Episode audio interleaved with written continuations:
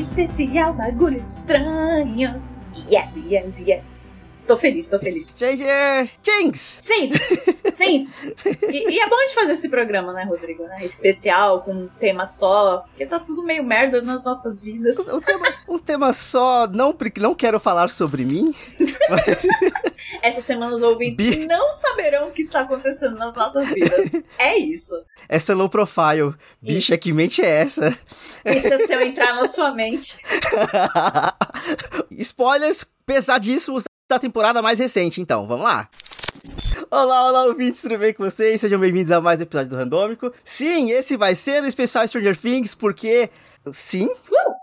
Porque queremos falar sobre isso. Estou aqui mais uma vez com a Bárbara. Como você está, Bárbara? Como está aí a vida no mundo invertido? Estranha com a minha camiseta do Hellfire Club, que comprei na Liberdade, entendeu? E, e tô feliz da vida, tô de bem pipoca, tô feliz pra burro, tô assim com o mundo. Exceto com a minha vida pessoal, mas aí a gente ignora. porque esse é o programa de Stranger Things, que é uma das minhas séries favoritas. Eu gosto muito. E apesar do que acredito eu que vai aparecer durante esse programa, eu também gosto muito da série, tá? o Rodrigo fazendo disclaimer já. eu deixo, quero deixar isso muito claro. E aí eu só quero também falar que nesse programa eu não sou o host, eu sou o mestre popeteira porque é, é, é, a musiquinha do hype agora, a gente vai subir uma colina e vai falar sobre essa porra. Vamos lá, Bárbara. Vamos fazer uma apanhadinha aqui e tentar lembrar coisas desde a primeira temporada até chegar nessa quarta. Vamos tentar fazer uma, uma ordem cronológica, assim, no mínimo. Tipo, ainda mais que você trouxe pontos específicos de todas as temporadas. Vamos... Ai, você é nerdola chata. Não, é só porque você tem. E você tem uma memória melhor que a minha. Tipo assim, pelo amor de Deus. Em off, a gente já deixou muito claro que eu não lembro de absolutamente nada. Acho que por isso que eu gostava da série, brincadeira. É. Estão ouvindo, ouvintes? Estão ouvindo isso? É, é isso que eu tenho que passar. Falando assim da minha série. querendo ou não, passaram-se muitos anos desde a primeira temporada. E é estranho que pra história foram só três anos, né? O Will some em 83 e agora a temporada atual é 86. São só três anos, eles estão com 14 anos, né? Os personagens. Eles começam com 11. E, e pra gente é quase uma década já. Cara, eu comecei a ver Stranger Things. Eu lembro de ir pra primeira CCXP com o stand da Netflix, com Stranger Things, babar no Funko da Eleven comendo Eagles. Cara, eu nem pensava em ter filho. Era, era outra vida, fugida. né? Era outra vida, eu era outra pessoa quando comecei a assistir e sou outra pessoa agora. Então, eu acho que também modifica um pouco a visão das coisas. Eu vou desenvolver mais tarde. Sim, eu era feliz, eu acho. E eu acho que hoje em dia eu tô meio que morrendo por dentro. Brincadeira. Eu acho que quando você é mãe e você vê uma série com crianças, você vê diferente. Sim. de verdadeinha. Desculpa trazer a carta da maternidade, mas eu juro que eu tenho um argumento. Não, imagina, eu, eu super concordo com isso. Acredito eu que se você fosse ver o Will desaparecendo hoje, você ia ficar muito desesperada também, sabe? Assim. Agoniadíssima. Joyce, pelo amor de Deus. É, Joyce mas... Byers ia ser meu personagem favorito, é de longe. Inclusive, super mal aproveitada, mas enfim. Inclusive, tadinha, né? Meu Deus, a única coisa boa que ela faz essa temporada é beijar o David Hopper. Mas, da Hopper não, né? Harbour. mas, olha, coisa boa. Todos invejamos. E diz a boca miúda que isso foi improviso dos atores, que eles decidiram que seria interessante eles se beijarem ali. Não é. estava no roteiro. Ou seja, eu não duvido. É, esqueci o nome da menina agora. Lily Allen. Qual o nome da. da... Não, não, a, a, a, a Joyce. A Winona Ryder. A Winona Ryder, espertíssima, foi lá, ó, oh, vamos dar um beijão aí? Vamos. E deu um beijão. Que é isso mesmo. Espertíssima ela. Mas vamos dar uma apanhada aqui pro pessoal. O que, que é o Stranger Things? Como que a série começa? O ano é 2016 e a Netflix fala: vou fazer uma série legal e para toda a família, com um pouquinho de horror, porque na época da Netflix ainda tentava ser, tipo, legalzona e fazer boas séries, porque, cool. né? Muita coisa mudou. Mas se você pensa pelo lado dos Duffer Brothers, deve ter sido muito louco propor a, proposta da série, que é Cara, a gente tem essa série que vai fazer uma puta homenagem a Goonies, né? A Conta Comigo. Anos 80. A anos 80 em geral, com muito RPG, com muito D&D, e é de terror. Sim, vamos colocar crianças em uma situação de filmes de terror. Numa época, sei lá, 2016, fantasia tava em alta. Não tava em alta terror, ainda mais com criança protagonista. Era a época das coisas sombrias e adultas, HBO. Game peitos. of Thrones em sua sexta temporada. É o começo é. do fim? É o começo da... É assim, é o, o, último respiro antes da queda? É. Na real, a quinta temporada é o último respiro antes da queda. A, a sexta já é parte da queda. Eu era o Rodrigo em 2016 reclamando de Game of Thrones. Eu, eu tava muito. Mas ainda tava em altas, tipo assim, Game of Thrones, querendo ou não, até o final foi uma parada, né? Mas acho que como a qualidade começou a cair, as pessoas começaram a ficar meio desesperadas por uma, tipo, eu preciso gostar de outra série, né? E aí a Netflix entregou Stranger Things. E a primeira temporada é muito boa. Eu adoro a primeira temporada, apesar de lembrar pouquíssimo. Reassistiu? Não. Nunca? Cara, a primeira do Stranger Things eu já vi duas vezes. É, a primeira é mais duas, né? Então três vezes. Porque nos hiatos eu gosto de ver ela, porque é a minha temporada favorita. Esse hiato que rolou da terceira pra quarta, que foram quase, né, dois anos, eu vi a primeira de novo. Porque ela é minha fave, eu amo ela, eu amo Friends Don't Lie. É muito a maternidade aí. E todas as referências ao ET, ao filme ET. É, as bicicletas. a roupinha, ela de vestidinho. ela de vestidinho, que parecendo a mina do Poltergeist. É tanta referência. E ainda teve isso, né? Era o início do, dos easter eggs popularizados, né? Os filmes da Marvel começaram, e aí o Stranger Things veio e, tipo, eram os velhos falando as referências, porque as, os jovens não entendiam. Então, era a galera mais velha falando: ó, oh, esse vestidinho cor-de-rosa não é qualquer coisa, é uma referência. O vestido cor-de-rosa é uma referência? É, a Poltergeist. Aí você fica, como assim? Tudo era. Você ficava pausando para você ver as referências. A roupinha deles, que parece as roupinhas dos caras de Conta Comigo. O fato deles, é, assim como no, no jogo de D&D, que inicia a temporada, eles se comportam que nem os personagens. Você tem o líder, o guerreiro, o ladino, o mago. Então, é... Ai, tudo tão delicioso. Eu não posso ficar falando. E assim, de verdade, eu acho que a primeira temporada, até então, é a melhor. Assim, no sentido de melhor escrita, melhor construída, melhor pensada, de começo, meio e fim do, da, de uma história. Por quê? Eu lembro da maior mentira que os Duffer Brothers contaram, que foi assim que saiu a primeira temporada, eles falaram, não, porque a gente criou um guia aqui de como funciona o, o mundo invertido. Porra e que a gente tem. E que a gente tem. A gente sabe exatamente onde a história vai chegar. Porra nenhuma, velho. Porra nenhuma. Porque a gente vai vendo como que as outras temporadas vão vão, como as outras temporadas vão seguindo. E assim, a, a, a fórmula que eles criaram pra primeira temporada funcionou muito. O algoritmo que a Netflix usou para fazer a primeira temporada acontecer. Só que ela não funcionou do mesmo jeito nas próximas temporadas. E aí, se você me permitir, eu já pulo pra segunda temporada aqui, que na minha opinião é a pior de todas. É, a segunda temporada ela dá uma descida foda. Mas eu discordo um pouquinho de você do algoritmo Netflix na primeira. Eu acho que a primeira foi total coração. Foi a proposta deles. E por isso ela é tão boa. É baseada em memória deles de infância, é baseada em coisas que eles gostam. E eu não acho que Stranger Things foi é, escrito pensando em ter mais. Eu acho que o final da primeira era o final, cara. Era só Eleven desintegrando com Demogorgon, acabou. E era para as crianças seguir a vida. Mas o sucesso foi tão maluco.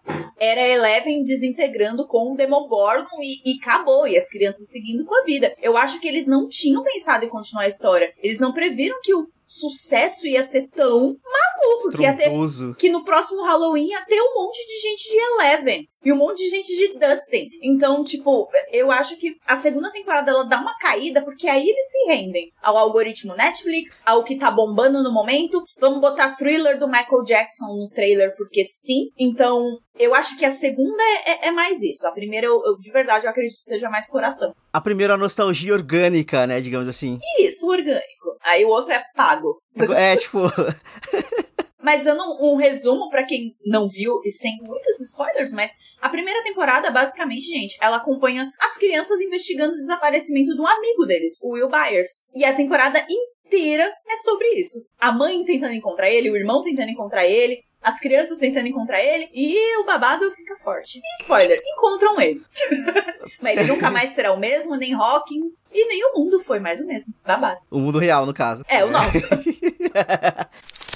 Vai pra segunda temporada, Rodrigo, fica puto. Na, na, segunda temporada, tipo, sendo muito honesto, é a que eu menos lembro de coisas. Porque, tipo, eu sei que tem toda essa questão do retorno da Eleven e do. É nesse que o Hopper fica jogando, colocando. O Hopper ou o Will? O Will não, o outro menino, o Mike. Fica colocando Eagles no, na, na, na, floresta pra ver se ela encontra o Hopper, né? O, o final da primeira temporada tem uma cena que é o Hopper colocando o Eagles na floresta e esperando alguém pegar. Mas não há uma menção aqui ninguém pegue, entendeu? A primeira temporada termina de um jeito pessimista. É pra mim não ter morrido mesmo. A segunda temporada inicia com ela passando pelo, pelo portal que se formou ao matar o Demogorgon, né? Hoje em dia a gente sabe que as mortes causadas por criaturas do mundo invertido abrem pequenas rupturas Então ela passa por um bem pequenininho na escola e sai e vem pro nosso mundo de volta. Ela come os egos deixados pelo Hopper e o Hopper encontra ela e fica com ela na cabana escondida. Aí começa a temporada assim, ela aprendendo a falar, ela deixando o cabelinho crescer, é muito, muito legal.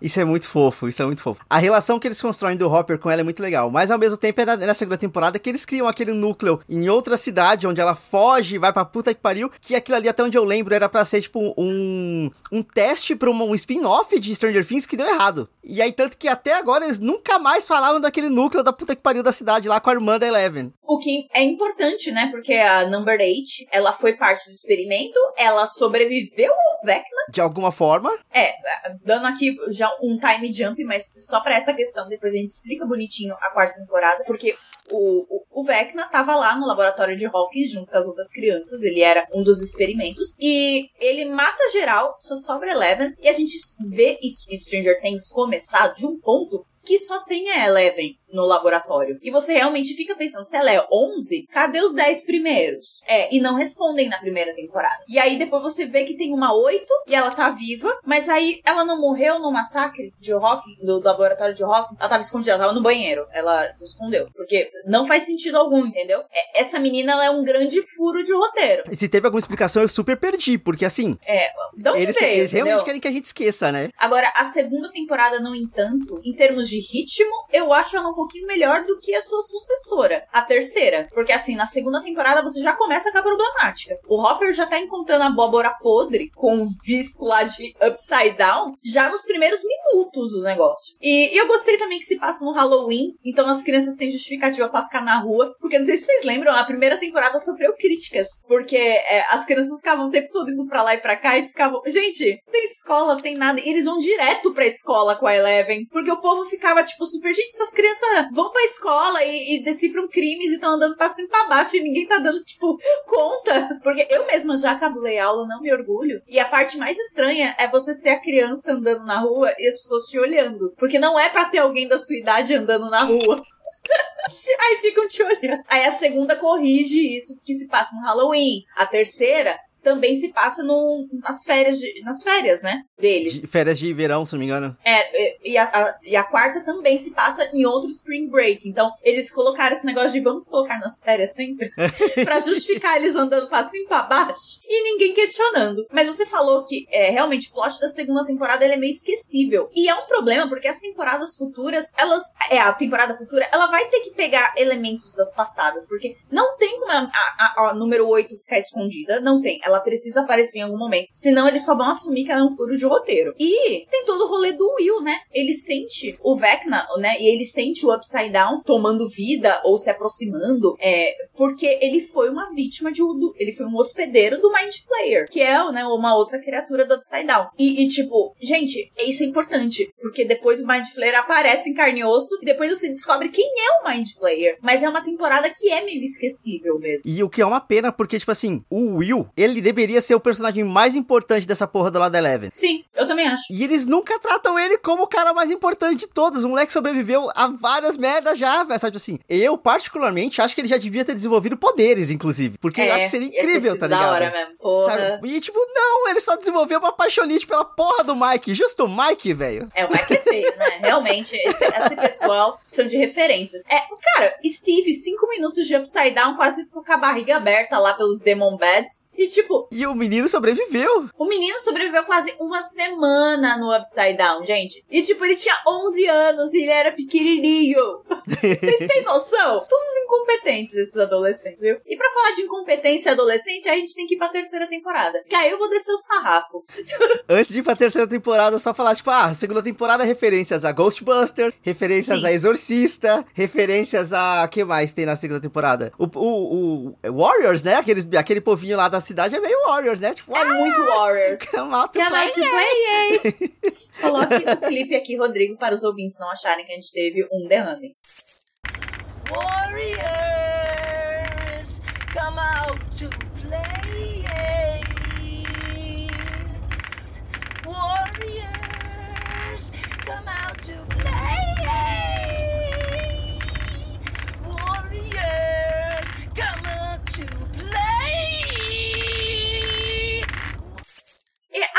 ah, ah, ah, temporada teve outra morte de personagem querido. Samwise, que eu esqueci o nome do ator.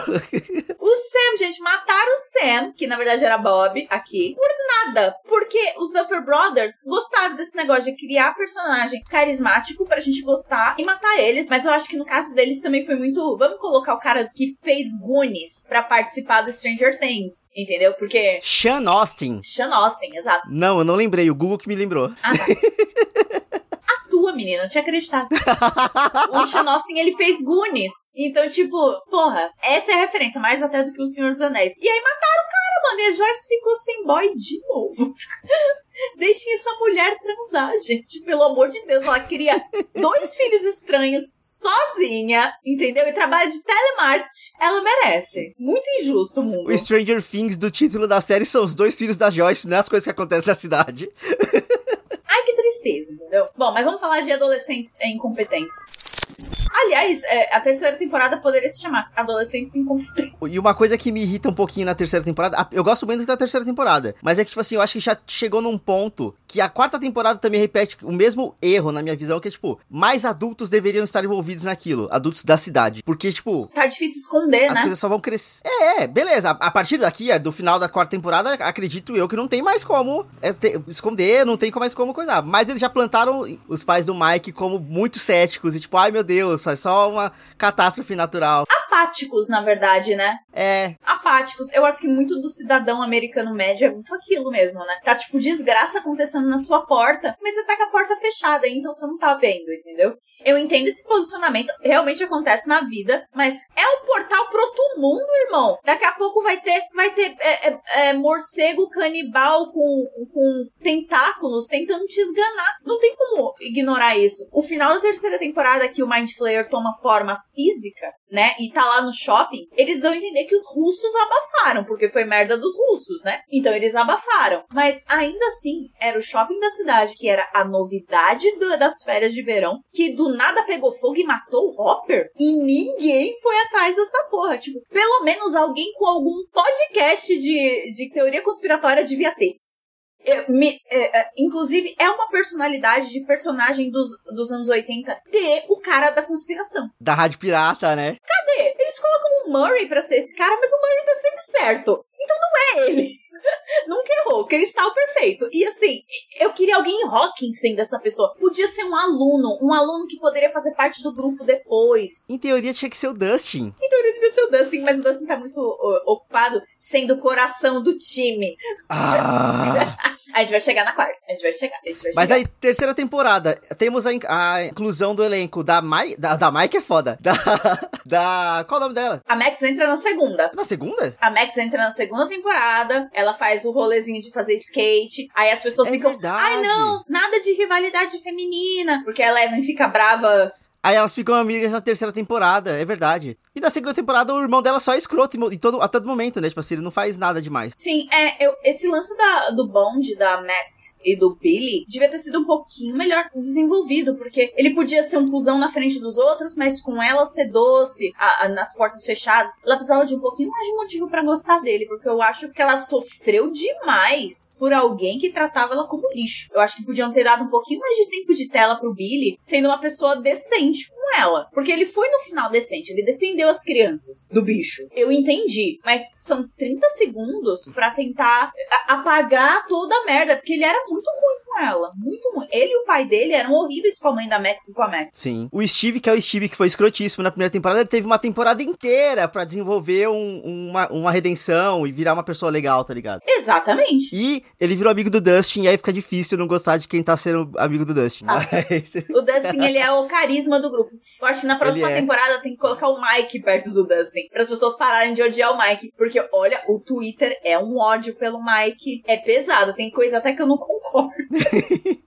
Mas enfim, a terceira temporada ela é a mais adolescente de todas, né? Eles estão saindo um pouco da infância. Inclusive, mais uma vez, Will Byers sofrendo, porque ele tá querendo lá jogar o DD. E tá todo mundo sendo escroto com ele. Porque, ai, somos adolescentes, queremos beijar na boca. E o Will quer jogar DD. Joga DD, mano. Ele quase morreu mais de uma vez. Seus amigos de merda. ele não teve a infância dele, pelo amor de Deus. É, seus amigos de merda. Pra depois estar lambendo as bolas do Ed no ensino médio jogando RPG de novo. Tipo, Mas não não é? É.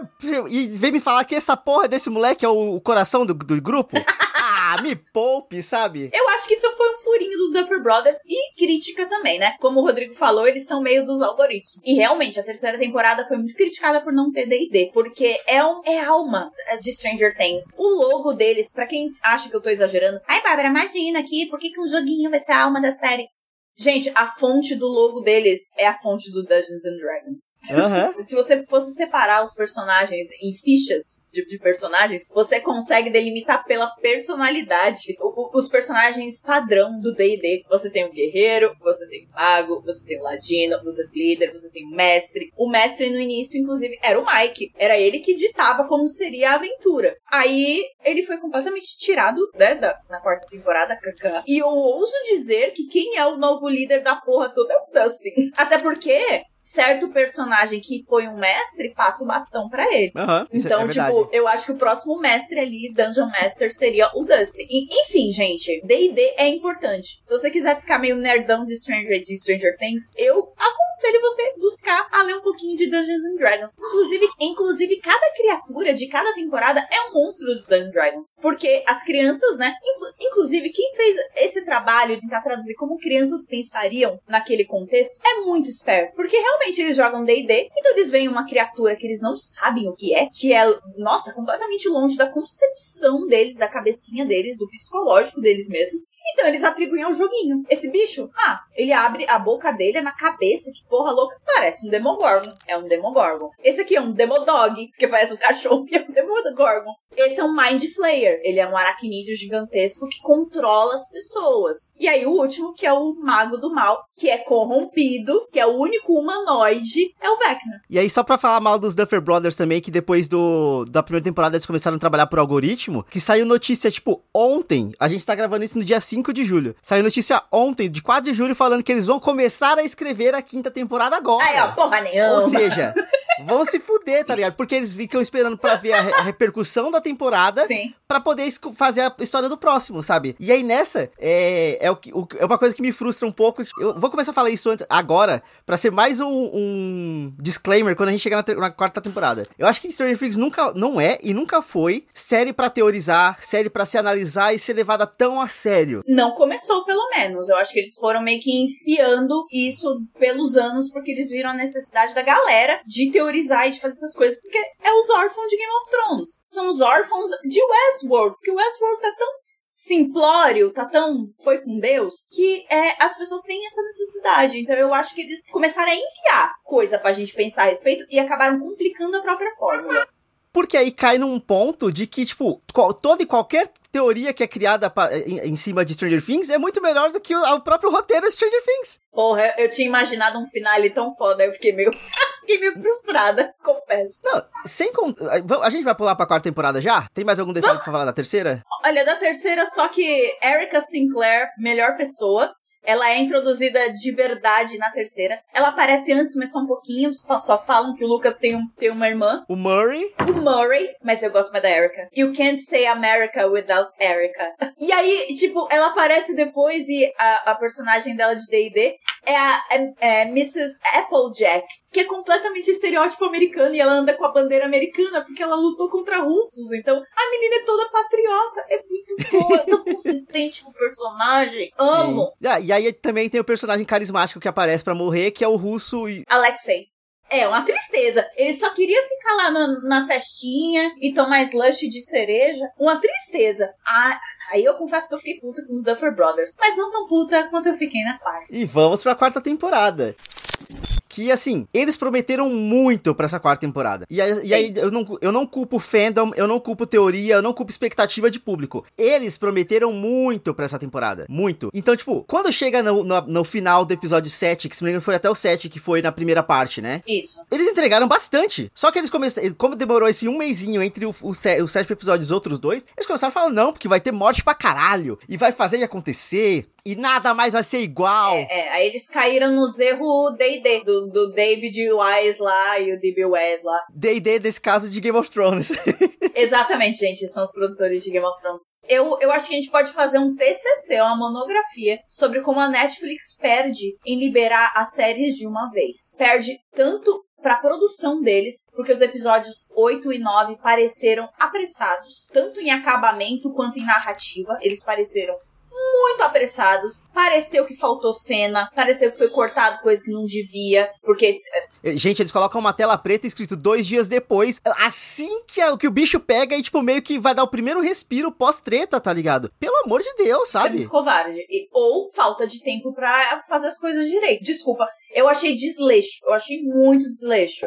Eu acho desleixo porque, tipo assim, numa temporada em que tem, um episo- que tem episódios de uma hora e meia, duas horas e Uhum. pouco. Gente, tem filmes excelentes inteiros que acontecem em duas horas, em uma hora e quarenta, sabe? Tipo assim, em uma hora e meia. Então, de todas as desculpas possíveis, tempo não é um problema, sabe? Tipo, não deveria ser, pelo menos. Eu acho que pro hype da série teria sido incrível. Pensa, a gente esperando semanalmente sair Aham. um por um. O primeiro episódio, que a. Isso já não é spoiler, porque tem tudo que é canto já, que a cheerleader é morta. O episódio acaba ali, irmão. Pensa na gente discutindo uma semana. Caralho, o que, que matou a Chrissy? Que porra é essa? Virou hora do pesadelo essa porra. Que que é isso? Que bicho é esse que mata de outro canto, mata remoto? É, é o bicho home office. Que que, que que é isso?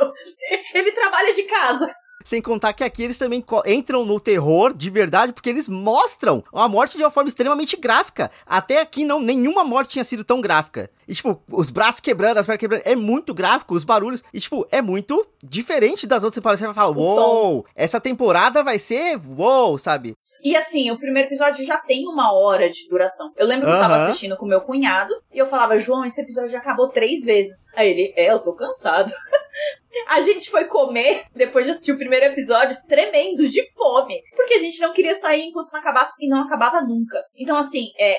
A duração tava difícil, mas eu acho que o pior foi ter saído tudo de uma vez, porque eu acho que teria se beneficiado, né, com o tempo dos episódios saindo. Os dois últimos teriam mais tempo de produção e daria pra fazer uma coisa melhor, porque é- é- eu, eu acho até distoante a edição dos dois últimos com o resto da temporada. O resto da, da temporada te explica tudo numa calma de Jesus. Os dois últimos acontece absolutamente tudo numa fração de segundos que você nem vê o filho da puta da temporada morrendo. Morrendo. Passa tão rápido que eu tive que voltar a, ce- a cena pra poder entender. Porque depois que eu terminei a série, eu falei, porra, mas o que, que aconteceu fulano? Ah, morreu, né? Eu falei, morreu? É, morreu. Ele foi partido no meio, pegou fogo, o que. Caralho! E aí Isso eu voltei. tudo e, tipo, aconteceu e eu não vi. Em dois segundos acontece isso. E tipo, caralho, sabe? Pelo amor de Deus. E tipo, foi o filho da puta, entendeu? Sim, só que aí rapidinho, só a Bárbara trouxe o nome da cheerleader e eu, eu espero que todo mundo ouça isso, que o TikTok fez essa montagem do Chrissy Wake Up, que eles pegaram o áudio do... Qual é o nome do menino metaleiro? Eri? Eles pegaram Eri. o áudio do Eri falando Chrissy Wake Up e transformaram em música. E é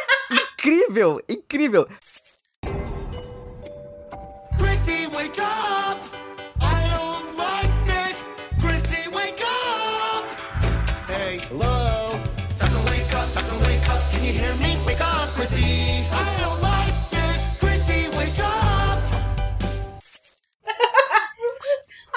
Tadinho do Eri.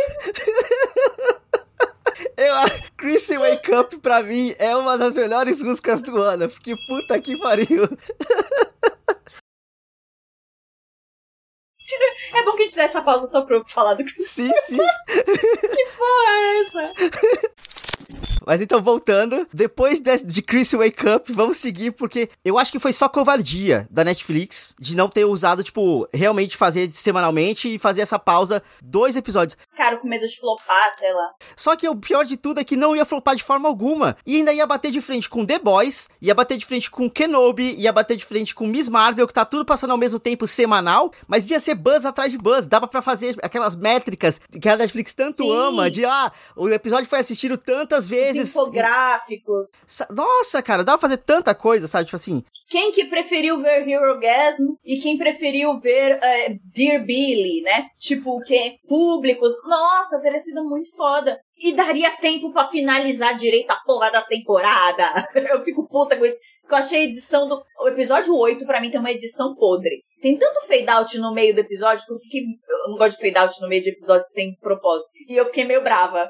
E no último episódio que eles forçam de novo o Running Up, é, Running Up a Hill lá da, da Kate Bush, Nossa. sendo que em teoria a porra da música do episódio tinha que ser Master of Puppets. Tá tudo pegando com o Ed, beleza, o Ed tocou lá e coisa, mas continua tocando a música por fundo, porque a música encaixa perfeitamente no que está Sim, acontecendo ali, tá todo mundo morrendo. o Master of Puppets. Tipo, não me bota Running Up the Hill, porque primeiro é uma música anticlimática pra aquilo, porque é uma cena de ação. Pra cena da Max, que era uma cena dramática, e que a letra da música combina com o momento que a personagem tá passando ali psicologicamente, é perfeita. Mas você tá saindo de um momento que os heróis estão indo queimar o Master of Puppets, que é a criatura que manda nas, nos outros minions, nas outras criaturas. Então ele é o mestre, né? O, o puppeteer, ele é o mestre dos Fantoches? fantoches. Obrigada.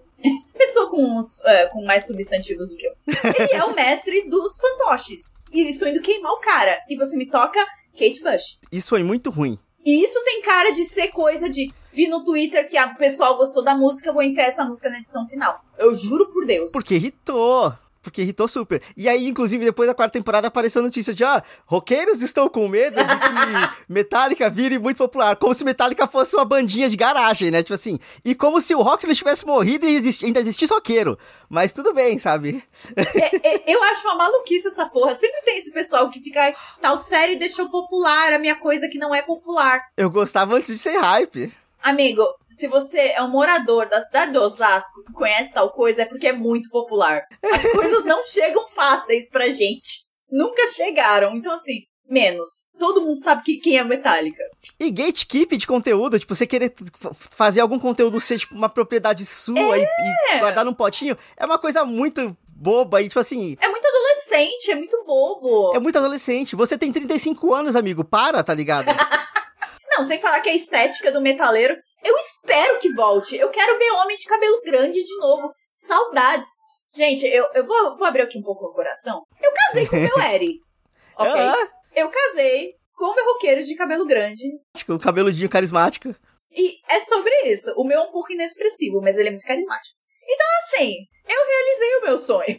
Eu já tenho meu metaleiro pra chamar de meu. Agora eu acho que a gente tem que fazer o bolsa metaleiro. Para que outras pessoas consigam seu próprio metaleiro. Até porque, assim como o emo se aprimorou e não é mais daquele jeito, eu acho que o metaleiro pode se aprimorar. Ficar mais comunista e menos fascista. Sim. Ficar mais a favor do direito das mulheres e não bater nas, nas minas nos bar. Porque metaleiro fazia isso pra caralho. Aham. Então, tipo, eu acho que pode- podemos melhorar, evoluir o, o metaleiro. Eles podem ser mais como o Ed. Andar com crianças, mestrar um D&D e ser super simpático e fofo. Olha só. Bolsa metaleiro. Me chama, Lula, me chama pra fazer eh, programas do governo. Mas aí, assim, vamos falar de- das partes boas da temporada, que são os sete primeiros episódios. Porque os dois últimos eu acho que eles mais- são mais complexos de falar bem. Mas, cara, a constru... toda a construção que eles fizeram pro Vecna, de quem ele é, de como que ele veio, do como que ele se tornou aquilo, eu achei foda. Eu já falei isso no episódio anterior, eu achei muito foda. Retcon bem feito, é. O retcon bem feito. Isso é um retcon, porra. A Eleven não lembrava porque ela, ela tinha memórias travadas na cabeça dela. E faz todo sentido, ela foi experimento, porra. Ela passou anos da vida dela numa porra de um laboratório, sabe? Tipo assim. Ela nem sabe mais o que é, vir, o que é verdade, o que não é. o- Pois é, a gente, a gente passou dois anos em, em isolamento por causa da pandemia, um ano e meio de isolamento por causa da pandemia, e já não lembra, tipo, de coisas que aconteceram no, no meio desse tempo, porque todos os dias eram iguais. A minha mente deletou muita coisa. Muita Fato. coisa. Eu sabe não assim? lembro. A gente não lembra muito de traumas mesmo. É. v- vamos lá. Trauma do bem, mas que ainda é um trauminha. Eu não lembro muito do meu parto mais. Eu tenho relato de parto, eu tenho coisas que eu revisito às vezes pra ouvir como foi, porque eu não lembro mais. Tipo o episódio do randômico. Tipo o episódio do random. Porque você apaga mesmo, real, da sua mente. Não, não- eu não lembro, de verdade. E pandemia, mesma coisa. Eu, eu quase não lembro dos primeiros meses de pandemia. Eu já lembro de me mudar pra essa casa. E quando eu me mudei já era setembro de 2020. Já tinha rolado uma, uma cota ali, né? Tipo. Então a nossa cabeça faz isso. Então o motivo da Eleven não lembrar do Vecna, que aqui é spoiler, pessoal, a gente vai entrar numa zona de spoilers da quarta temporada. Spoilers pesados, spoilers envolvendo mortes. Uh! Simbora. Então vamos lá. A gente entende que o Vecna é o 1, né? A gente ficou com a pergunta: se a Eleven é, é 11, quem são os outros 10 experimentos? A gente conhece alguns dos experimentos dessa temporada. Convenientemente, a 8 não está lá. Olá, furo de roteiro que fica gritando na minha cara toda vez, porque você nunca vê a 8 lá. E aí você descobre que a Eleven sofreu um bullying dos X-Men, que tinha um lá que implicava com ela, que é o 2.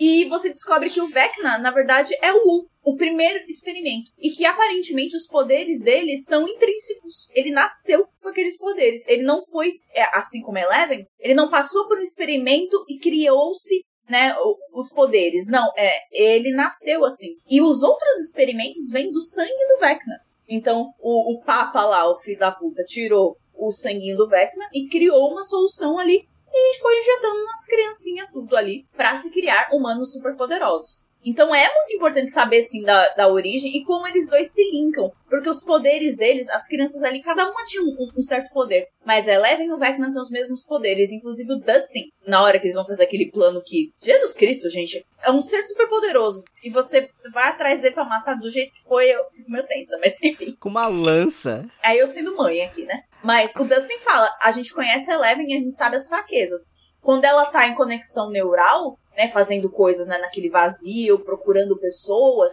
ela fica vulnerável. Porque o corpo dela precisa estar em repouso. Então dá pra gente pegar o bicho do mesmo jeito. Isso foi um insight muito bom. E aí você entende, é, eles têm os mesmos poderes. Então, como é que ele mata via Wi-Fi? ele faz o que a Eleven fazia pro Papa, né? Que ele queria que ela matasse os russos, né? Aqui ele mata adolescentes pra abrir portais por Hawkins, né? Então a, a localização era até mais importante do que as pessoas, ao, ao meu ver. Ele só pegava as pessoas que eram mais vulneráveis, né, mentalmente, né? Pessoas que estavam passando por depressão, ansiedade, enfim. Aqui no Brasil ia ser um prato cheio pro Vecna, ele ia matar 15 todo dia, porque nesse governo ninguém tá aguentando. Porque é mais fácil você invadir a mente dessas pessoas. É menos resistência. Então eu, eu, eu curti muito toda a construção de por que mata como mata, porque realmente é, a, a inspiração pro Vecna é o Fred Krueger, né? Matar em sonho, matar na mente. E o Fred Krueger só não tinha motivos, gente. Ele matava aleatoriamente adolescentes, que é outra coisa que o Dustin fala. Muito É que o bom. Fred Krueger é só pra ser, tipo, o, a culpa cristã personificada, né? Tipo assim, ah, você transou e morreu. É, Você. é, o Jason também. Jason, né? todos eles, tipo assim, você usou drogas. Morreu. Morreu. Aquele, aí aquele, morreu. você, maconheiro, você vai morrer. Vai morrer no Natal.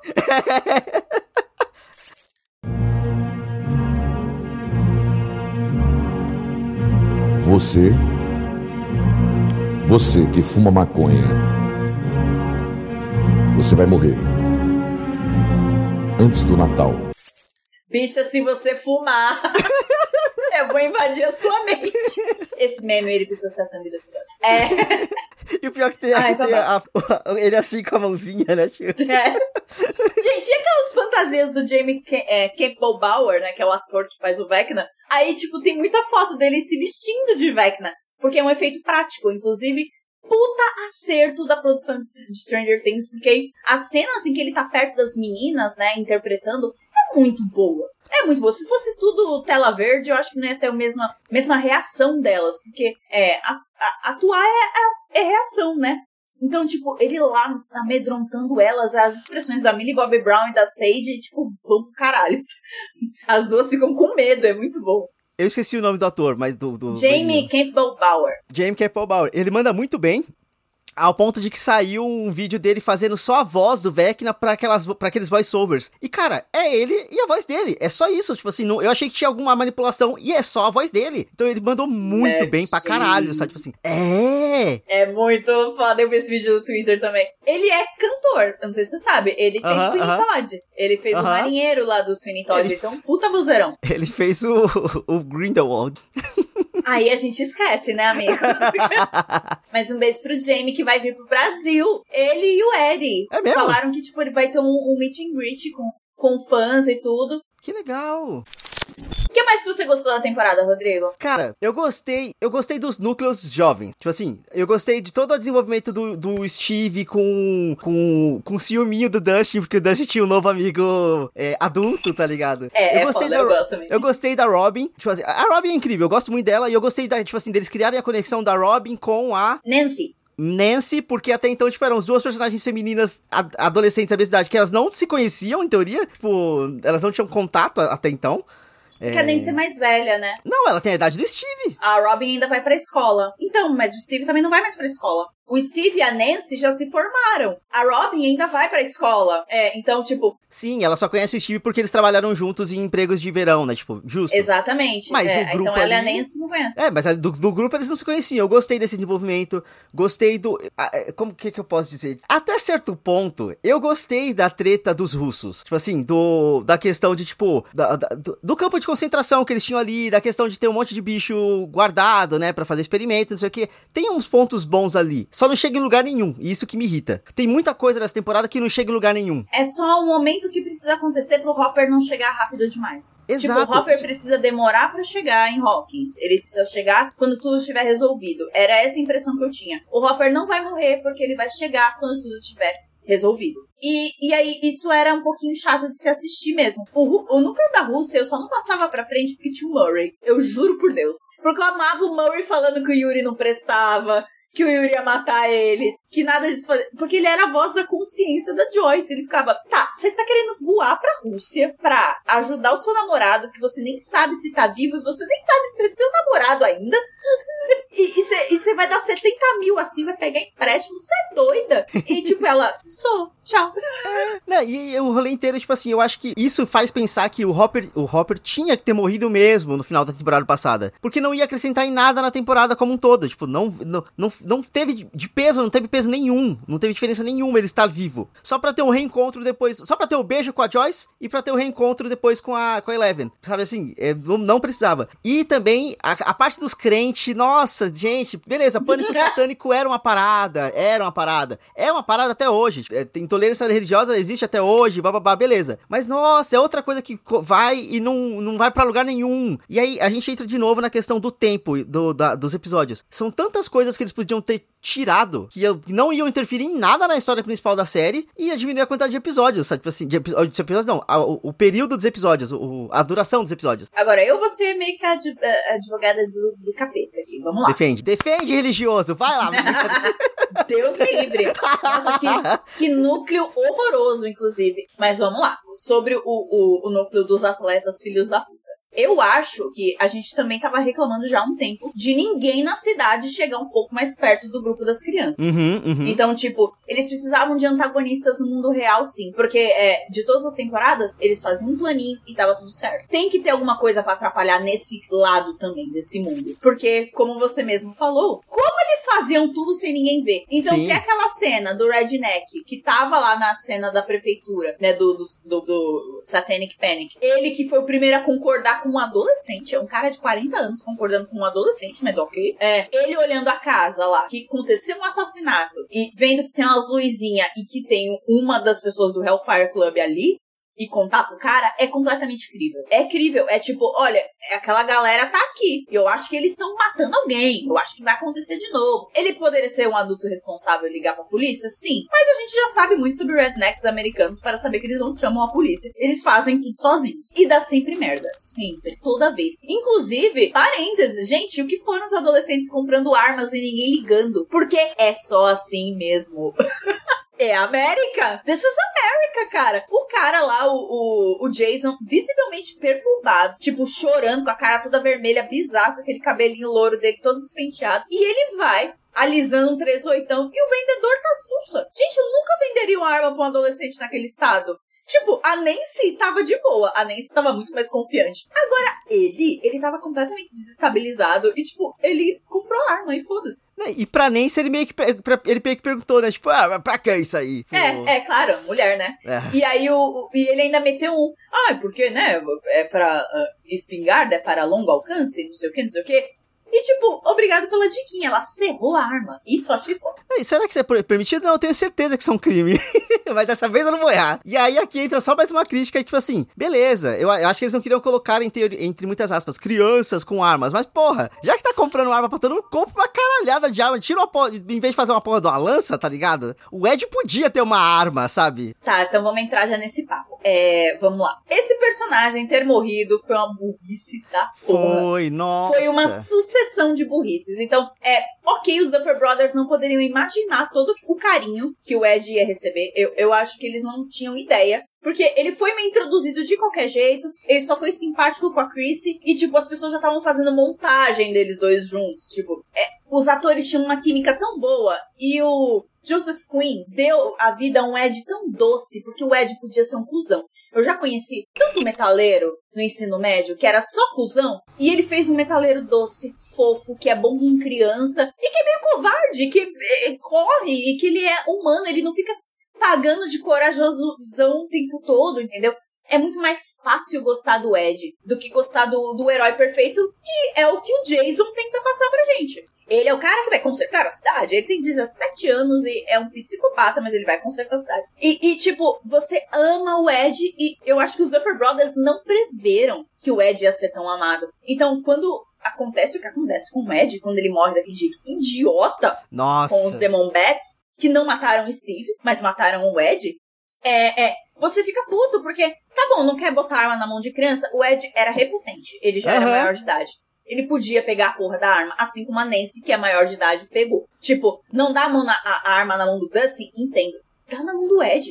Ele falou que o pai dele era criminoso, ele sabia manusear uma arma. Ele vendia drogas, porra. Ele vendia drogas. e, tipo, você constrói tudo isso num personagem pra não usar. Ninguém ia questionar o Ed com uma arma. Ah, não, mas aí o barulho da arma poderia atrair mais Demon Bats. Irmão, foda-se. Ele queria atrair bicho. A, a parte do plano, a parte dele no plano era atrair os bichos. Também tem isso, é. Mas ter se defendido um pouco mais. Aquelas lanças mal feitas do Lucas e da Erika, foi só isso que deram pra defender o, o Ed e o, e o Dustin. Parecia que tudo tava muito construído pra matar o Ed mesmo. Porque a gente tem que matar um personagem carismático na série e não queremos matar a Max. Pareceu teimosia. Nesse ponto, realmente ia seguir a fórmula. Até porque, se já que era pra matar o Ed, que matasse de uma forma bonita, assim, tipo, épica, digamos assim, na cena da guitarra dele tocando Master of Puppets, tá ligado? Ah, tipo, sei lá, ele joga o Dustin Aí pra eu dentro. discordo. Aí eu acho que é muito down. Eles Não, queriam não. aquele clipezinho para as pessoas compartilharem. Rodrigo, pensa no algoritmo. Então, eles queriam aquele clipezinho, mas aí ia ficar muito tosco colocar ele pegar uma bicicletinha pra sair correndo. E aí, tipo, o Dustin consegue chegar no mesmo lugar onde o Ed chegou, mancando, em instantes, assim, tipo, o Ed, em teoria, pedalou horrores pra chegar ali. E, tipo, não, ele só tombou ali rapidinho, sabe? É, você comentou essa cena comigo na- no, no último sábado e eu fiquei pensando nela. É, nesse caso, eu acho que foi prejudicado pela edição bosta do episódio. A edição é tosca, a edição é tosca, sim. Então, é, eu acho que demorou pro Dustin chegar lá. Porque quando ele chega, o Ed já, já sangrou muito e matou um monte de Demon. Aham. Então demora sim pra ele chegar lá. O problema é que a edição faz parecer que foi 30 segundos.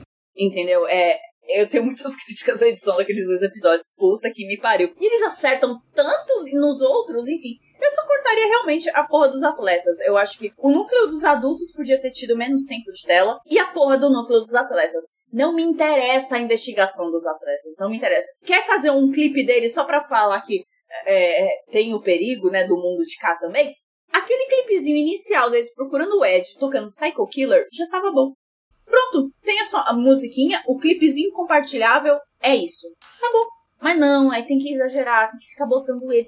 Toda vez que aquele Jason aparecia, eu queria arrancar minha própria cabeça e jogar no vaso sanitário. Esmagar meus olhos, igual o Vecna E- faz, né? Exatamente, Vecna entra na minha mente. Porque, nossa, que personagemzinho detestável. Mas também um personagem construído pra ser detestável no momento Sim. político que a gente tá. O que foi ele apontando a arma pro Lucas e o que foi ele batendo no Lucas. E o outro cara batendo a Erika, ameaçando quebrar o braço dela, tipo assim, com ela com a cara pro chão. Aquilo pra mim foi pesadíssimo. É mais pesado de qualquer gore que a série teve, sabe? Tipo, Eu concordo, que bom que ela bateu nele. E ela ainda Aham. gritou, a- a- como é que é? Acerto crítico, pá! é. Maravilhosa. Porra, é pesado. Mas e o finale, Rodrigo? E o finale? Aí vamos pro finale. Eu gostei muito da questão do Vecna ter conseguido abrir os portais e de que agora o mundo invertido veio pro, pro mundo normal. Aí Achei se ele conseguiu, então ele teve uma quarta morte? Ele matou a Max, né, em teoria. Ela, a Max morreu por alguns segundos, pra, o que é o bastante pra, pra abrir os portais. Isso eu já achei legal. Isso, inclusive, já foi usado em Buffy. Ó, referência. Na- na- mas, é assim, não que os Duffer Brothers pensaram nisso. Eu que tenho isso na cabeça. Na primeira temporada de Buffy, tipo, tem todo o rolê de que pro, pro rei vampiro lá conseguir sair da, da, da prisão que ele tava, tinha que matar a caçadora de vampiros e, ele, e a Buffy af- é afogada. Ela afo- ele consegue, eles conseguem afogar a Buffy e ela morre. E alguém vai lá e faz, tipo, respiração boca a boca nessa. Ressuscita. Ela cospe a água e ela volta. E nesse momento que ela morreu, é tempo bastante do cara conseguir sair, é tempo bastante de surgir uma outra caçadora de vampiros, porque é um bagulho que passa de morreu uma, nasce outra, é um avatar, tá ligado? Morre uma, aparece outra, morre uma, aparece outra. Então essa outra coisa aparece depois. Então, isso eu achei muito legal, muito bem feito. Se eles usarem bem a questão da Max estar com, em teoria, morte cerebral, ou pelo menos, tipo assim, é, ela ser só um corpo por enquanto, ela tá sem uma alma ali dentro. Isso dá margem pra muita coisa foda acontecer numa próxima temporada. Mas eu não acho que eles são corajosos o bastante pra usar isso do jeito que tem que ser usado, tá ligado? Tipo, de uma forma meio, tipo, transformar quase que a Max num vilão tá- também, tá ligado? Tipo, Olha, eles fizeram isso com o Will e o Will tá sentindo, né, os até bichos. agora, aham, Se a gente fosse, sei lá, vamos brincar de adivinhar agora, né? aham. As redes sociais estão meio putas porque o Will teve zero papel essa temporada. Aham. Ele foi o cara que ficou sendo a cheerleader do, do Mike pra falar pra Eleven acreditar. Foi a porra da. Que filme que eu odiei que teve isso? Doutor Estranho. Que teve o acredite, acredite nos seus poderes. Aí a menina fica foda, tipo. É mesmo, né? Tipo, Então rolou essa porra, né? Do tipo, acredite nos seus poderes, Eleven. Aí, enfim, ela faz coisas. É. Dito isso, se você junta isso, as redes sociais reclamando de pouco papel do Will, eu acho. E, e, tipo, o Papa fala pra Eleven: você não tá só em desvantagem com, com o, o Henry nos poderes, você tá em desvantagem na inteligência. Porque o Henry, ele é frio e calculista, Peaky Blinders. desde E- ele, ele planeja tudo. Ou seja, eu acho que seria meio óbvio até usar o Will de Vessel e a Max de Vessel. Né? Eles dois como uma casca pra ele controlar. Porque ele já fez isso antes, quando ele era o Mind Flayer com as pessoas de Hawkins. É que ele tinha que matar de um jeito meio nojento, porque o Mind Flayer era uma, uma criatura à parte, né? É, as pessoas ficavam podres e nojentas. Agora que ele tem controle mental forte, foda, eu acho que ele pode sim controlar a Max. Ah, acordou por um milagre. Acordou cega, mas acordou por um milagre. E não é a Max. Pra poder matar o pessoal, porque agora é pessoal. Agora ele sabe quem tentou matar ele. Ele viu a galera. Ele, ele sabe quem é que tá tentando matar ele.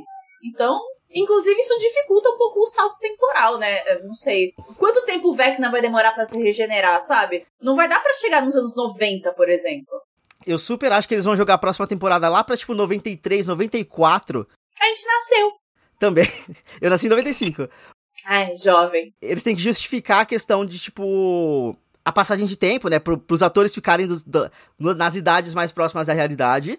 Mas aí, entrando na questão da, da nostalgia, pra poder usar referências dos anos 90, querendo ou não, vai, precisa disso também.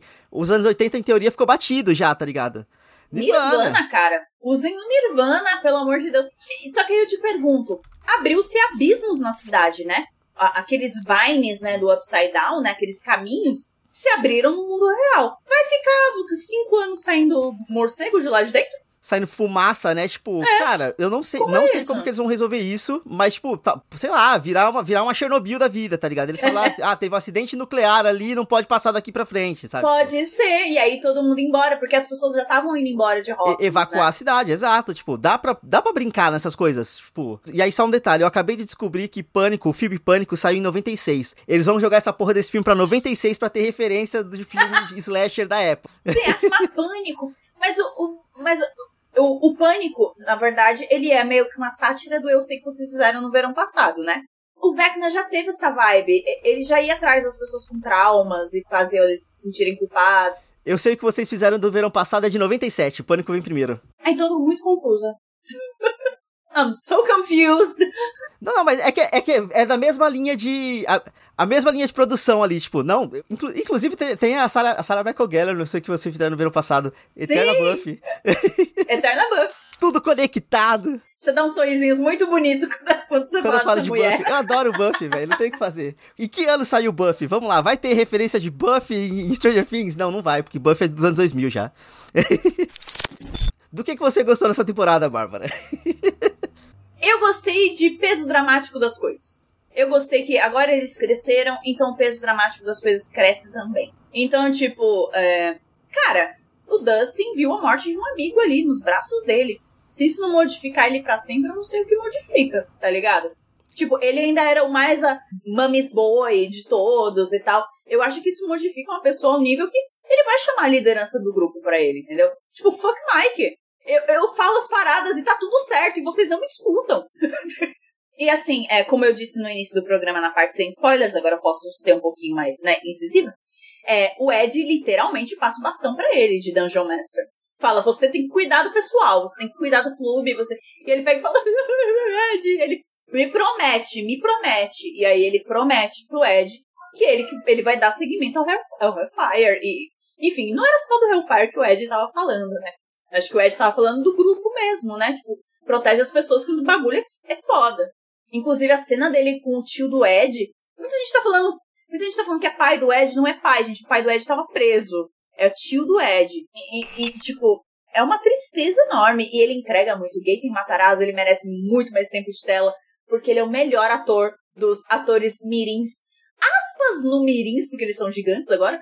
Mas da galera do elenco original, o Gaten é o melhor. O Noah também manda bem, o Noah Chapman, o Will, só que eles não dão tempo de tela pro Will. Então não dá pra aproveitar um bom ator sendo que ele não tem tempo de tela. Não posso avaliar, amigo. Não tem tempo de A- Aquela cena que ele conversa com o irmão dele é legal, tipo assim, a- o, o discurso fofo, é dos dois. Aí ele, ele fala. Apesar do Mike nunca ser a porra do coração, eu, eu me recusar a aceitar que o Mike é o coração, o discurso do Will pra ele é muito legal. Aí o ator entrega Sim. bem naquela cena, e depois ele vira pro ladinho e, e morde a mão, assim, tipo, de choroso. Aliás, é, eu acho que. Vamos lá, Duffer Brothers, se vocês estiverem escutando isso, vocês que são todos dos algoritmos, vamos lá. Gente, o personagem do Mike precisa ser revisto, porque ele tá muito frio com as outras pessoas. Ele é todo amorzinho com a Eleven, mas ele é muito frio com o resto dos amigos dele. Ele não faz mais nada por eles. Uhum. Na primeira temporada, ele era, ele era o cara do vamos encontrar o Will.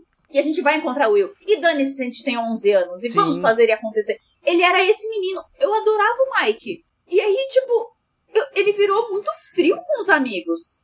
É bizarro que o Mike se tornou. Tipo, o amigo dele tá chorando é, do lado dele, ele não percebe. E tipo, Tipo, ali seria o momento de dar um abraço, sabe?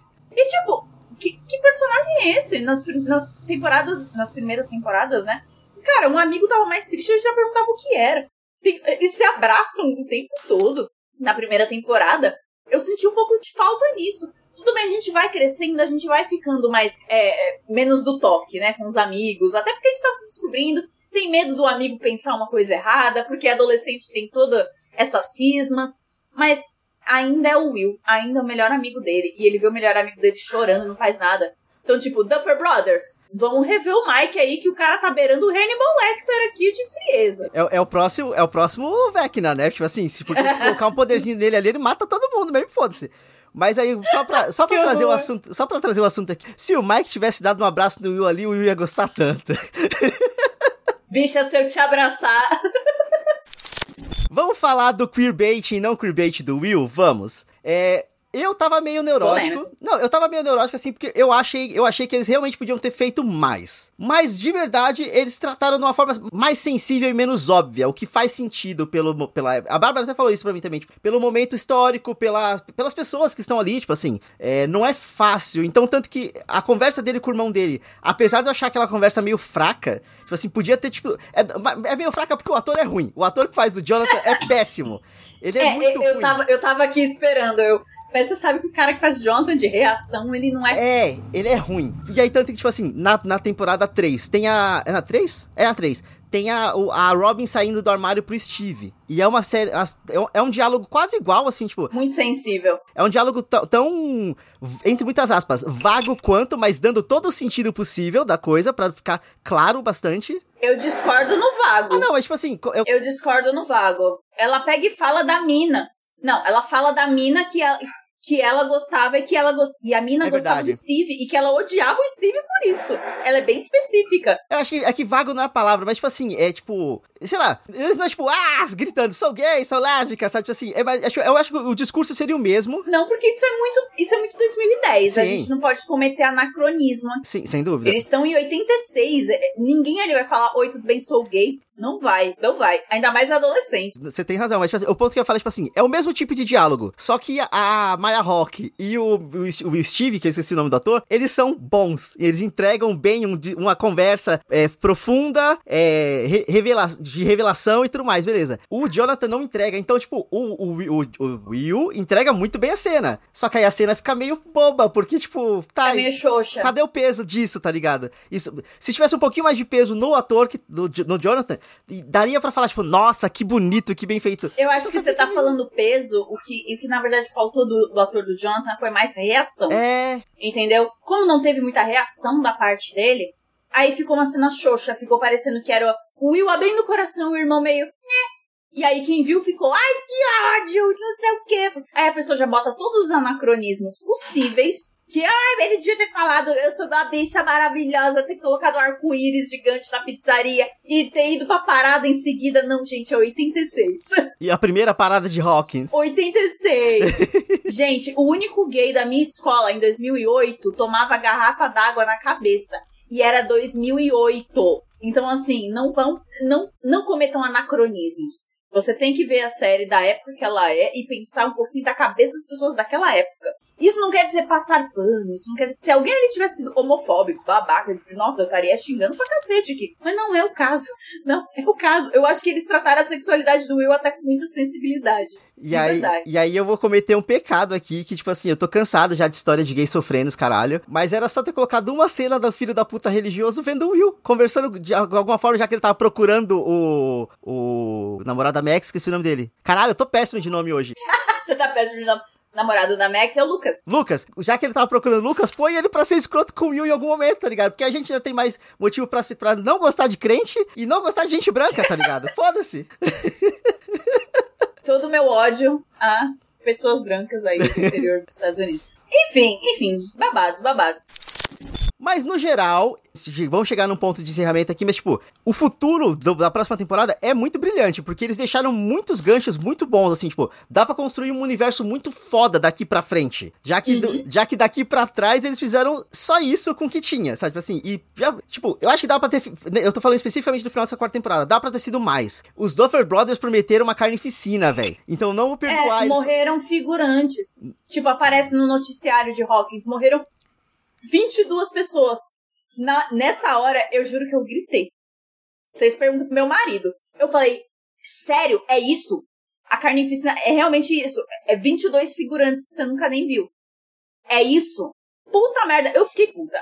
Nessa hora dos 22 mortos, eu fiquei muito brava. E aí a Millie Bobby Brown, ela deu uma declaração falando que os, que os, diretor, que os diretores, né, tipo, os Duffer Brothers, Duffer Brothers precisavam ter uma visão um pouco mais Game of Thrones, e é real, porque quando era pra ter carnificina em Game of Thrones, era cinco protagonistas tomando facada no bucho e Sim. cortando o pescoço. Era a Cersei explodindo o septo com metade de um elenco, velho. Ela matou um núcleo Sim. inteiro ali. Tipo, Ela matou Marjorie Tyrell, meu irmão, que era fan favorite. Sim, ela matou um núcleo inteiro. Isso é um- um- uma carnificina bem feita numa série. Maravilhosa. E o filho dela se matou Sim, logo, logo depois. Seguida. Exato. Outro personagem principal, era o rei, mano. Isso é uma carnificina, sabe? Tipo assim, então se você fala carnificina, você tem que saber bem o que você tá falando, tá ligado? É, é, eu, eu, eu fiquei muito brava de verdade do Ed ter morrido por uma parada que não matou o Steve. Porque aí até a parada de causa e consequência se perde um pouco. Tipo, esse aqui não morreu pra essa criatura, esse morre. Por que você tá tentando. Esse é protegido pelo roteiro, esse não. É, entendeu? Você fica meio com um gostinho amargo na boca, sabe? Que tivesse é, morrido tentando proteger o Dustin de forma ativa. Tipo, um bicho indo pra cima do Dustin e ele pula na frente. Aham. Tipo, algo mais, mais dramático mesmo, entendeu? Eu elogiei o peso dramático pra cada um dos personagens. Inclusive, a gente não falou muito da Eleven aqui. Mas eu gostei até da curva dramática dela. É, ela enfrentar o pai dela, enfrentar as origens dela, destravar a mente dela, enfim. Eu só não entendi porra nenhuma daquele núcleo militar tentando matar ela e depois ficando de boa e deixando ela fugir Tem cinco militares. E eles andam o país inteiro. nos Estados Unidos inteiro. e eu acho foda que, tipo, beleza, o doutor lá, o Owens, ele pega e fala, gente, não é ela. Deixa ela fugir que não é ela. Se os assassinatos continuarem, aí vocês vão atrás dela. Então eles vão atrás dela, né? Porque morreram 22 pessoas em Hawkins e Aham. abriu um fim do mundo no meio da cidade. E agora ela tá lá, né? Tipo, E agora ela tá lá, então ah, falei que era ela. então o cara lá, o general, vai falar, velho, filho da puta, e vai pra Hawkins. Da Eleven eu também gostei. A única coisa que eu acho que não faz o menor sentido foi aquele finalzinho. Até o pai dela, o Papa, morrer ali, tipo, carregando ela nos braços, andando com ela pra cima da base. Tipo, Muito gente, ruim, né? que cena horrorosa. Muito morte do Recon em Game of Thrones. Vamos continuar o paralelo aqui. É, não, e tipo assim, Ela, ela, tá, ela falou, tipo, você vai deixar eu sair ou eu vou te matar. Ela tinha que ter matado ele ali. Por mais que ela chorasse, sofresse e tudo mais. Porque aí ele vem com a. ele- Ela tava com o treco, ela tava com o treco. Não, não, eu tô falando na parte antes, assim, porque ela sobe ele lá, ela sobe ele, joga ele na parede e vira. E aí ele, ele taca a injeção nela. Ah, sim, E verdade. aí, depois dele já ter atacado ela, jogado a injeção nela, ele, ele, ela ainda fica, papa, papa, caralho, mulher, sabe, tipo assim. Síndrome de Estocolmo, Rodrigo, seja menos, calma. Não, É daddy issues total, eu sei disso, tipo. Mas é só que fica, fica bobo, tá ligado? Porque até então ela tava numa crescente tão boa de. De personagem, de força, de coisa, e tipo, aí ali ela regride pro que ela era, tipo, na, da segunda temporada. Sim, amigo, mas aí eu acho que também, vamos lá, um pouquinho de realismo, né? Ela tem 14 anos e é a figura paterna dela. Ela não ia só deixar ele morrer ali. Ela ia ver mesmo. E até e, e nos minutos finais ele meio que fala pra ela ainda assim não ir pra Hawkins, porque vai dar merda, e aí ela fica com a expressão séria, e ela pega e fala, porra nenhuma, e vai. É, porque ele tava um pouco se fudendo pros amigos dela, né? Exato. Aham. E, e ela se rebela do mesmo jeito. Ela fala, né, né, né, se fode aí. E sobe na van e vai embora. Quem dera se ela tivesse mandado um se fode aí, né? É, nossa. Ela é bem brasileira, seria tudo. Roteiro do First Brothers, roteiro. Se eles tivessem, estiverem ouvindo isso aqui, eu só digo uma coisa. Ed Manson, ele merecia mais. Eddie deserved better. Entendeu? Puta que pariu. Ed's the New Barbie. Ed is a new Barb. Ed... Ai, nossa, que ódio que eu fiquei, gente. Eu tinha Ai, certeza que ele ai. ia morrer. Certeza. Na- assim, Eu, eu acreditei. Conforme eu foi enrolando o episódio, tipo assim, eu, eu- tem, sempre tem aquele discursinho assim, tipo, o personagem. Por exemplo, o Steve, não, porque eu sonho em ter seis filhos. Vai morrer. Tá desejando. Não, eu achei que a porra do Steve ia morrer. Porque ele meteu essa. Tá imaginando um futuro numa, numa situação onde você pode morrer? Vai morrer. É tipo, sei lá, o, o detetive, não, porque esse aqui é meu último coisa antes de me aposentar. Vai morrer, tá ligado? Assim, sempre tem esses Esse é meu último caso. É, tipo. E morreu. Mas o que me magoou com o Ed é que, tipo, o objetivo dele era só se formar, cara. Aham. Ele só queria se formar e você fica. Ele nem se permitia fazer ah, o- planos pro futuro. É, e, e é bobo porque, tipo, ele só queria se formar e do nada ele, não, porque agora eu vou ser o herói. Então, exatamente. E, e assim, é, vamos lá. Eu tinha toda aquela teoria de que eles iam se comportar como no jogo inicial de RPG do primeiro episódio. Parte da minha teoria estava correta, realmente. Eles jogam 11 e erra, a Eleven não consegue matar ele sozinho. E em grupo, eles conseguem bater no bicho. É, o nome da aventura que ele estava mestrando é Vecna Returns. É o retorno de Vecna. Então, assim, ele vai próxima. retornar. É. Inclusive, ele até, o Ed, ele até descreve como o Vecna volta. Sem um braço, sem um olho e com uma perna toda, tipo, cagada, alguma coisa assim. Então, tipo, vai dar pra gente saber mais ou menos como ele pode retornar. Porque os Duffer Brothers fazem o que eles querem. Mas, quando ele tá mestrando, é o que ele fala pro pessoal antes do jogo começar. E ele pega e fala uma parada que eu fiquei, gente, isso não é cons- consistente com o personagem, porque ele falou: não há nenhuma vergonha em correr, amigos. E aí o, o- o grupo decide bater no bicho. Não, vamos lá, até a morte. E aí começam a jogar os dados. E aí o próprio cara, com um perigo de vida de verdade, não, ok, eu vou pegar essa lata de. eh, essa tampa de lata de lixo, essa lança mal feita que o, o Lucas e a Erika fizeram, e vou atrás de uns demônios morcegos. Tampa de lata de lixo com preguinha, gente, pelo amor de Deus, Gente, sabe? isso não é inteligente. At all, assim. E, tipo, se ele só tivesse saído com o Dustin, ele já tava sussa. Porque os bichos não passam ali no, no portal. Então, tipo, era só passar. Aham. Era só passar. Esperar um pouco. E aí voltava de novo e atraía os bichos de novo. Pra não ir pro, pra, pra cima deles lá na casa. Enfim, dava pra ser evitado. E eu fiquei muito triste mesmo. Eles tomaram as decisões mais simples, mais fáceis, assim, tipo, Uhum. ah, só mata ele ali rapidinho mesmo, do jeito bobo, e, tipo, muito- ficou muito bobo. Não esperavam a reação do público. É. Realmente. Aí, vamos ver o que vai ser na próxima temporada, né, Brasil? Aí chega na próxima temporada, não, ele não morreu. Na hora que É que eles cortaram, né? Tipo assim, cortaram dois, dias depois. Acho que não, Dustin foi embora e ele fez um. Estava vivo no Upside Down. Ah, sabe assim? Então, sobre isso, é, aqueles é, dois dias depois, pra mim, foi o último prego do caixão de coisas que eu não gostei. Porque além de ser um, um recurso meio porco de edição, eu não gosto de fade out no meio do episódio. E ainda mais quando tem passagem temporal que você não vê o que acontece. Eu fiquei muito brava, porque assim, não mostram. Não dá importância pro que aconteceu, entendeu? Tipo, você não vê as pessoas encontrando o Ed, então foda-se o Ed, o Ed não importa. nem pra onde levar o corpo, deixar o corpo dele no upside down? Sério mesmo? Como que eles saíram dali sem o bagulho, sabe? Tipo assim, sem a corda, Então, né? tipo, Tipo, É, como que saíram dali? Foram pelo lago? Eles foram nadando de cabeça pra baixo? Como que. Enfim, é muita coisa que não dava pra ter cortado ali. E aí eu lanço a minha teoria.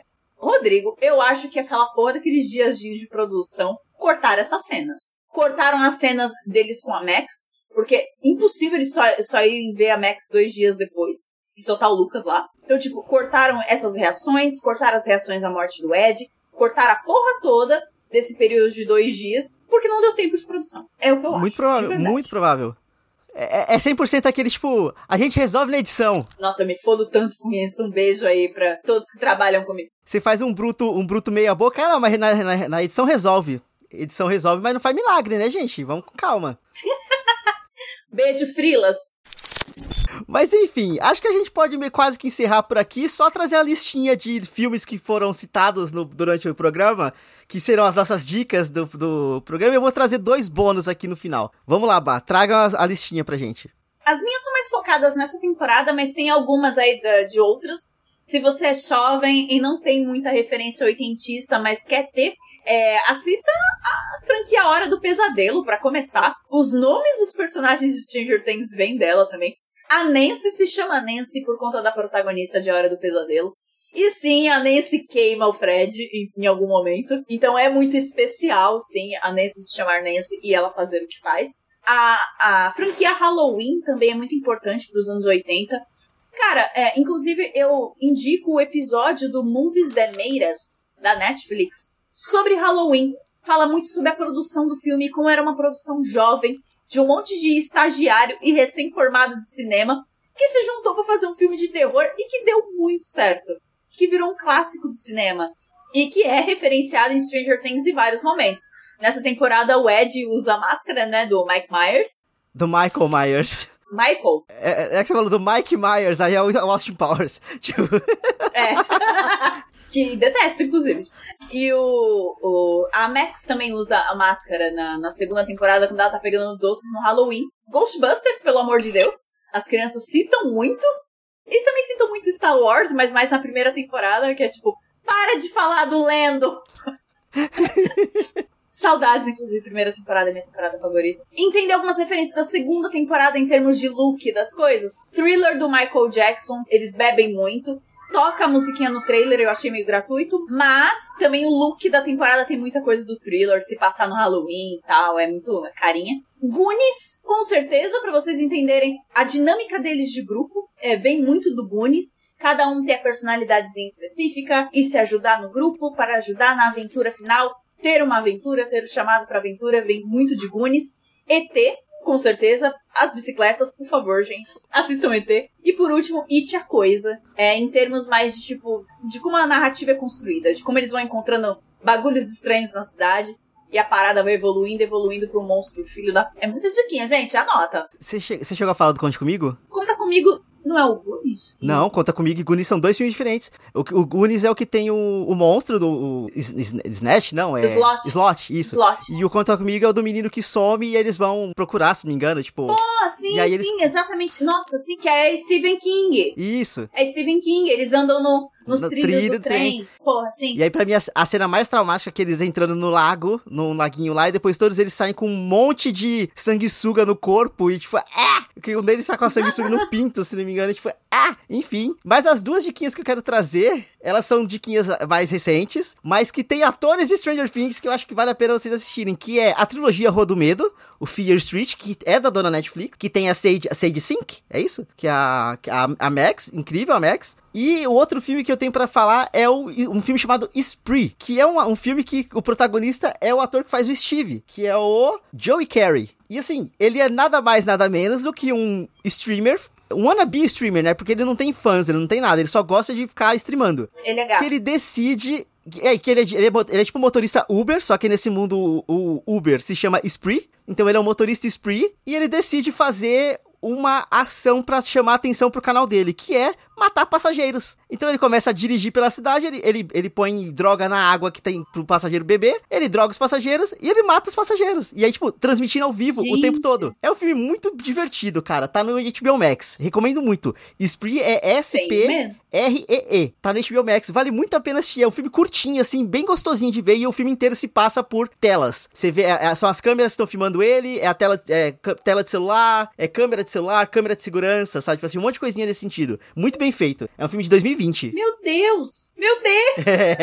que pesado! Pergunta, ele se chama Joe? Joe Killer? Joe Carey. Carrie Killer é o que ele É. É Jo- Joe, Joe Keller, Carey. peraí. E o Ed é Joseph Quinn. Eles são Joe Joe. Joe e Joe. Tanto que tem um, vídeo muito bom no YouTube que é o elenco de Stranger Things sendo caótico por entrevistas da quarta temporada. E aí tem uma entrevista que tá o, o Steve, o cabeludo? Joseph Quinn. Não, o, O o, o Steve, o Eri e o Dustin. E aí, tipo, o Steve, o Steve fala, ah, eu sou o Joe. Aí o Eri fala, eu sou o Joe. Aí o, o Dustin olha assim, tipo, e eu sou o Joe? Tipo, porque ele não é Joe, tá ligado?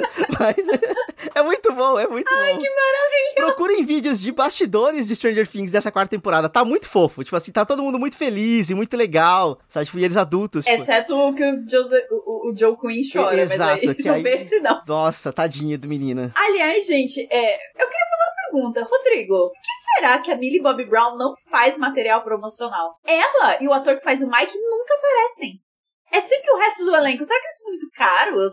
Ou antipáticos? Eu acho que um pouco dos dois, talvez. Tipo. Porque eu só tô vendo o Steve e o Ed e o Gaten. É esse trio em todo canto. E, a- e agora a Sage, né? Bastante a Sage, porque a, a Max foi a, né, a loucura, né? Das pessoas. Mas só.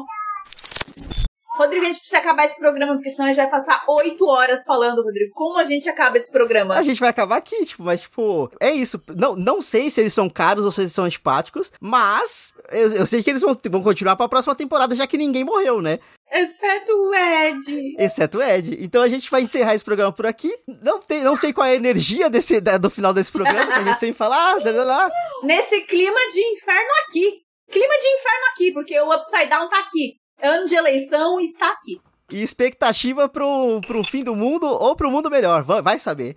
Mas, ouvintes, muito obrigado pra quem chegou até aqui. Lembrando sempre de acessar o nosso sitezinho bonitinho, que é o randômico.com.br. Também estamos no Instagram pelo arroba randômico underline e no Twitter pelo arroba randômico. E é isso, venham falar com a gente. Falem pra gente o que vocês acharam dessa temporada de Stranger Things, ou da série como um todo, se vocês gostaram do que tá acontecendo até aqui. E vamos falar das expectativas pro futuro também, né? Então, nos vemos no próximo episódio e tchau, tchau. Tchau!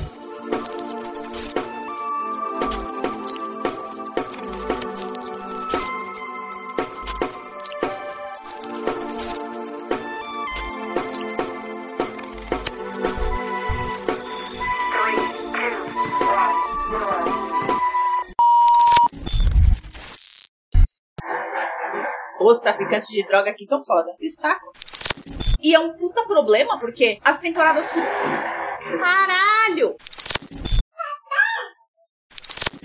Oh, eu vi a entrevista do Joseph Quinn meio chorando. Que coisa horrorosa, que filha da puta. E agora eu não tô mais achando ele feio sem ser o Eu também não! Que ódio! Agora eu acho ele assim? bonito. Ele me conquistou! É, ai, que ódio. Tô pensando em mandar um textão pra ele no Instagram dele, porque ele ainda tem Instagram pequeno. Eu vou mandar um textão, tipo, dizendo quanto eu amo ele. Eu vou, eu vou mandar muito uma mensagem pro Joseph Quinn. Cara, eu te amo muito. Eu tirei foto da minha filha do wallpaper do celular. Pra colocar ele. Eu tenho 14 anos. É a nostalgia, é o efeito nostalgia. Fala- eu, eu diria que a zona de spoiler é desde o começo. Eu posso colocar esse. Se você falar, que falar de novo sem falar a quarta temporada, eu ponho no começo do programa. Porque Eu não vou tá lembrar de tudo. tudo tá com spoiler desde o começo. É, pra eu cantar de novo, eu não vou lembrar das palavras. TDA.